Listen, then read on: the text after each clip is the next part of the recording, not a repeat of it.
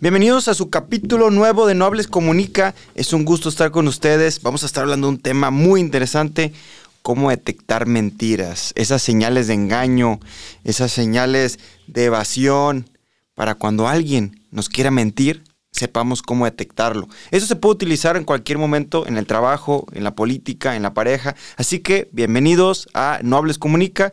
Tú sabes, este escenario es para poderte compartir información valiosa y sobre todo que aprendas cosas nuevas. Ahí les va.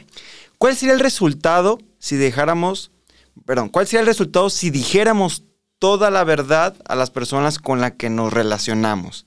Vuelvo a repetírtelo. ¿Cuál sería el resultado si dijéramos toda la verdad a todas las personas con las que nos comunicamos y nos relacionamos? ¿Qué consecuencias tendría repetir las mismas palabras que nos viene a la cabeza. Voy a ponerles el ejemplo. No sé, cuando tu esposa, tu pareja o una mujer te pregunta, oye, me veo gorda con este vestido, ¿cuál sería la respuesta correcta? Honestamente, ¿te ha pasado esta situación? O tu jefe que te saluda, hola, ¿cómo estás? Y por detrás, la verdad, estás muy enojado con él o con ella. O tu suegra, o tu suegro, o tu vecino que te cae mal. Entonces, realmente, si dijéramos todo al mundo, la absoluta verdad, no solo acabaríamos solos o en el hospital o en la cárcel, suena, drástico. Sin embargo, en cierto modo, las mentiras son buenas. Ojo, son como el aceite que engrasa nuestra interacción y relación con los demás que nos permite, obviamente, tener relaciones sociales amistosas. Qué interesante. ¿Qué pasa aquí? Que viene acompañado las famosas mentiras piadosas o mentiras blancas. ¿Por qué? Porque el objetivo es que los demás se sientan cómodos y que sobre todo tengamos que evitar esos momentos que, no son los adecuados o que realmente esos momentos que te hacen sentirte que no debes decir la verdad. ¿Por qué? Por muchas razones. No estoy fomentando que la gente diga mentiras, simplemente lo que estoy fomentando es que hay que aplicarlo en momento adecuado. ¿Por qué? Porque al final sí tiene beneficios, sin embargo, obviamente, como te digo, bajo responsabilidad y lo ideal es ser honestos, pero hay momentos claves que sí son importantes. Y bueno, hay investigaciones donde demuestran que realmente los mentirosos sociales, ¿sabías que son más populares? Que las personas que dicen la verdad. Qué interesante, ¿verdad? Inclusive han hecho estudios en Estados Unidos donde detectan que el más del 91% de las personas que entrevistaron en este estudio mentían de manera regular, tanto en su trabajo como en su casa. Entonces, la verdad, ¿tú qué, tanto mientes? ¿Qué, ¿Qué frecuencia? ¿Cada cuándo? ¿En qué momentos? Honestamente, si mientes o no, o eres 100% real digo, nuevamente no estoy fomentando la mentira, simplemente lo que te quiero compartir es gestos, cuál es la razón por la que se miente y por qué es tan difícil mentir. Ese es el objetivo de este podcast. ¿Por qué? Porque es importantísimo de tener, esa información y más en la comunicación que nosotros hacemos día con día, ya sea verbal o no verbal. Entonces, ¿cómo lo posible? ¿Cómo es lo posible entonces adivinar si alguien nos miente? Esa es la pregunta del millón. ¿Nos responde con preguntas evasivas o nos da largas? O simplemente nos miente. ¿Cómo es posible adivinar? Es lo que yo te voy a compartir el día de hoy. Realmente reconocer los gestos es la respuesta. Reconocer los gestos que revelen el engaño y claro, es parte de lo que vamos a compartir. Este tema es para mucho, mucho tiempo, por lo tanto lo voy a dividir en, varias partes. El día de hoy voy a compartirte, como te decía, por qué es la mentira, qué hacen las personas que son buenas para mentir y ocho gestos más comunes, así de sencillo. Por lo tanto, como te decía, ¿por qué es tan difícil mentir? Hay gente que es buena, claro, pero en general la mayoría de las personas cuesta mucho trabajo. ¿Por qué? Porque la mayoría de la gente que cree que cuando alguien miente, sonríe más de lo habitual, ¿sabías? Pero las investigaciones que hemos visto demuestran que es precisamente todo lo contrario que las personas que mienten sonríen menos. Ojo ahí, ¿eh? interesante, las personas que mienten sonríen menos. ¿Por qué? Porque lo difícil de la mentira es que el, subconsciente actúa de manera automática. El subconsciente te delata en cierta manera cuando la gente miente. Independientemente de nuestra mentira, ya sea verbal o no verbal, por eso el lenguaje del cuerpo nos delata. Y aquí entra el punto, aprende a leer tu cuerpo. El, el cuerpo se comunica muchísimo. Claro que obviamente entre más lo practiques y entre más estés consciente, más fácil vas a poder detectar cuando alguien te está mintiendo. Por eso, esa es la razón que, que mienten las personas en cierta manera cuando están bajo una situación difícil la sociedad muchas veces nos lleva a eso. ¿Por qué? Porque puede ser que tengas un castigo o, te, llevan al tema social. También voy a poner el caso, oye, ¿para cuándo te vas a casar o cuándo vas a tener hijos? Y muchas veces por dar una respuesta, das, das algo, pero realmente no es realidad o no lo sientes. Mira, las personas que mienten poco son más fáciles de detectar. Son más fáciles de ser sorprendidas, ¿sabías? ¿Por qué? Por, más convincente que parezcas, en ese momento estas personas empiezan a mentir y su cuerpo emite esas señales. Un ejemplo, mi esposa es súper expresiva en la cara y yo automáticamente puedo ver o detectar cómo se siente porque su cara es muy evidente. Hay gente que también. Sin embargo, los mentirosos profesionales han redefinido y han sabido manejar esos gestos de su cuerpo hasta cierto punto que les resulta difíciles. Nos resulta difícil ver el reengaño. La gente cae en esa trampa y nos volvemos víctimas en sus mentiras. A ver, ¿por qué estos mentirosos, estas personas que engañan son tan buenos? Y ahorita que hemos visto que está muy de moda el enfoque de, tú sabes, ¿no? Los estafadores y la gente que miente, etcétera. Tipo, por no decir títulos o qué profesiones, pero hay de todo, ¿no? Hay, mentirosos de todo tipo de, de profesiones. Y ellos hacen dos cosas bien interesantes que quiero que te lo lleves. Primero, cuando mienten, practican lo que perciben, ojo, perciben, como los gestos correctos, aunque estos no solo funcionan después de practicar muchas veces la mentira.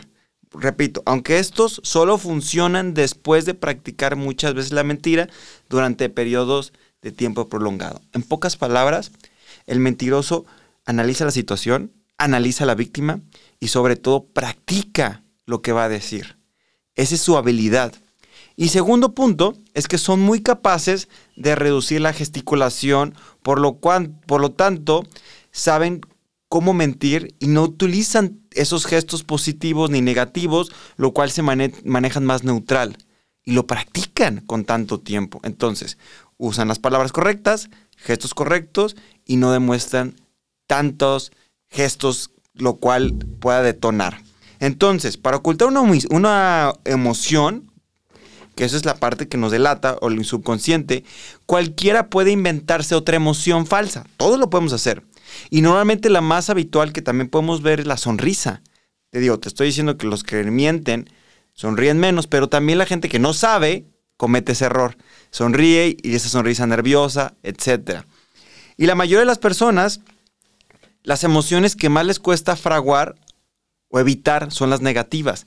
¿A qué me refiero? Las positivas es más fácil de utilizar, de manipular, pero cuando son negativas, cara de dolor, cara de tristeza, son más difíciles para ellos. ¿Por qué? Porque la mentira exige falsear una emoción negativa en lugar de una sonrisa. El mentiroso puede verse en aprietos, porque la sonrisa es fácil, pero por una cara de estrés, por una cara de preocupación, ahí es donde los puedes detectar. Así que te voy a compartir ocho gestos muy concretos como te dije, este, este podcast eh, lo vamos a partir en varias, en varias secciones y la intención es que sea muy concreto, muy al grano y muy interesante. Ahí te va. Ocho gestos comunes. Número uno, taparte la boca. ¿Por qué? Porque cuando te tapas la boca lo que quieres es evitar que salgan las palabras de más.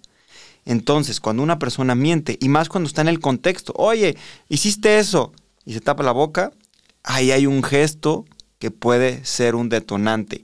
¿No se acuerdan también cuando estábamos en la escuela que nos decían el shh con el dedo? Entonces, taparnos la boca es un efecto que tenemos desde niño. Cuando un niño miente, se fijo que se tapa la boca como, ¡Ah! se me salió. ¿Por qué? Porque es natural. Segundo punto, tocarse la nariz. Tocarte la nariz sin una razón. Ojo, ojo, ojo aquí. Todos los gestos tienen que ir acompañados de un contexto y debemos de analizarlos de manera independiente. ¿Por qué? Porque puede ver la casualidad que en toda esta situación a lo mejor sí le picó la nariz porque no sé, o, se toca la nariz porque le picó un mosco, no sé. Hay que saber también detectar, pero si en el contexto donde tú estás cuestionando ciertas cosas, haces ese gesto más otros más, ahí es donde empieza a generar conflicto. ¿Por qué? Porque cuando mentimos, automáticamente se nos acelera el ritmo cardíaco y nos empezamos a rascar, nos empezamos a tocar. ¿Por qué? Porque se eleva la sangre en el cuerpo. Entonces, como te dije, punto número dos, el tema de tocarse la nariz. ¿Un aplauso? Muy bien, vamos con el 3. El número 3, picones en la nariz, nuevamente, picarte, que es así como esa sensación de que hay gente que saca los mocos muy mal, picarte la nariz, ese picoteo también es un tema de la parte mismo, que tocarte la nariz y es parte de la mentira. Vamos con número 4, frotarse el ojo. Con un ojo se frotan el ojo y es muy evidente, porque para, para empezar bajan la mirada, no te tienen contacto visual y se, y se frotan el ojo como, no, es que fíjate que no hice la tarea porque... y bajan el mentón. ¿Te ha tocado ver ese escenario, ese escenario o tú lo has hecho? Entonces, eso puede ser un, un detonante también que te están mintiendo. Vamos con el número 5. Tocarte las orejas o tocarse las orejas. La gente se toca las orejas por lo mismo ese cosquilleo. Se toca la parte de abajo, la inferior, y puede ser una, puede ser las dos, o puede inclusive ser de manera independiente. Y ahí también causa conflictos como, oye, pero ¿por qué está tocando la nariz? ¿Cuál es la razón? Entonces hay que tomar en cuenta que también es un detonante de la mentira. Rascarse el cuello. Ojo, nuevamente, te empieza a rascar el cuello como si la etiqueta les lastimara o como si tuvieran una costra o algo así. Entonces empiezan a rascarse así como nuevamente no hay contacto visual, están nerviosos, entonces rascarse el cuello también es un detonante. Vamos con el número 7. Tirar el cuello de la camisa. Es como cuando traes una corbata, como que te pica o como que sientes ese calor. ¿Por qué? Porque se eleva, se eleva el, ritmo cardíaco, como te decía, y también tu temperatura. Entonces están así como que se quieren quitar la camisa, no sé, como que así, que se la rascan, se mueven. Entonces tirarse el cuello de la camisa o de la blusa también es un detonante. Vamos con el número 8 y el último los dedos en la boca. Meterse los dedos en la boca, que se parece un poco al uno, que está parce, pero meterse los dedos en la boca también puede ser un, enfoque de que te están engañando. Imagínense. Entonces, estos son los ocho que son importantísimos que, tomes en cuenta, porque al final en cuentas, eh, los, los que engañan empiezan a evitar ese tipo de movimientos, como te decía, son muy inteligentes. Y más lo que han sabido aprender es a utilizar toda la parte de la cara, del cuerpo. Pero hay una parte que no sabemos mentir. ¿Sabes cuál es? Son las piernas y los pies. ¿Por qué? Porque estamos tan enfocados en las palabras, estamos tan enfocados en la parte de arriba, en lo que estamos diciendo, los gestos, pero descuidamos la parte de abajo. Entonces, si tú quieres detectar a alguien, sí te recomiendo que voltees hacia abajo para ver qué es lo que está haciendo y ahí te puedes dar cuenta de muchas cosas. En resumen, chicos, ahí les va. La mentira nos cuesta trabajo, más que sí la verdad. Por supuesto que se eleva el, ritmo cardíaco, nos genera cosquilleo y sobre todo buscamos esa manera de no evidenciar. Así en resumen, de arriba hacia abajo, nos empezamos a rascar la cabeza, tocar los, los ojos, la nariz, nos tapamos la boca cosquilleo en el cuello, nos queremos arrancar casi la camisa, las manos nerviosas, empiezan a jugar de una manera involuntaria, brazos cruzados, en los pies igual, se mueven mucho de manera nerviosa, las piernas están jugando. Obviamente, como te vuelvo a repetir, hay que analizar los gestos de manera independiente. ¿Para qué? Para que podamos entender y sobre todo también qué gesto viene después de otro. Como te digo, un ejemplo, un tip que te voy a dar y con eso termino. Dile a alguien, oye, ¿sabes qué? Hiciste tal eh, trabajo que te pedí o tal tarea.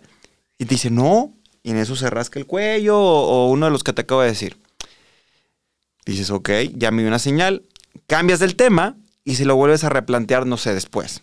Y nuevamente ves que hace esos gestos, ahí ya hay un detonante. Entonces, te doy este tip este tema te lo voy a dividir, como te dije, en varias partes. Te voy a estar compartiendo más información muy pronto, pero la verdad es interesantísimo. A mí me encanta, me fascina, porque tu cuerpo habla muchísimo. Hay que saber leerlo, hay que saber escucharlo porque el lenguaje no verbal habla más del 93% de nuestra comunicación. Así que chicos, si les gustó, déjenme sus comentarios. Por favor, a todos los que usan Apple Podcast, déjenme sus comentarios también. O en el caso de YouTube, perdón, de Spotify, perdón, ahí póngale cinco estrellitas. Bueno, también lo subimos en YouTube en algunos momentos para que los estén viendo y se suscriban. Estamos como Manuel Muroa. Les recuerdo mis redes sociales, Manuel Muroa en Instagram, y TikTok y en Facebook estoy como Manuel Muro Curso de Oratoria. Chicos, nos vemos muy pronto. Espero que les haya gustado este tema que me apasiona muchísimo. Les doy un abrazo, un fuerte aplauso para ustedes.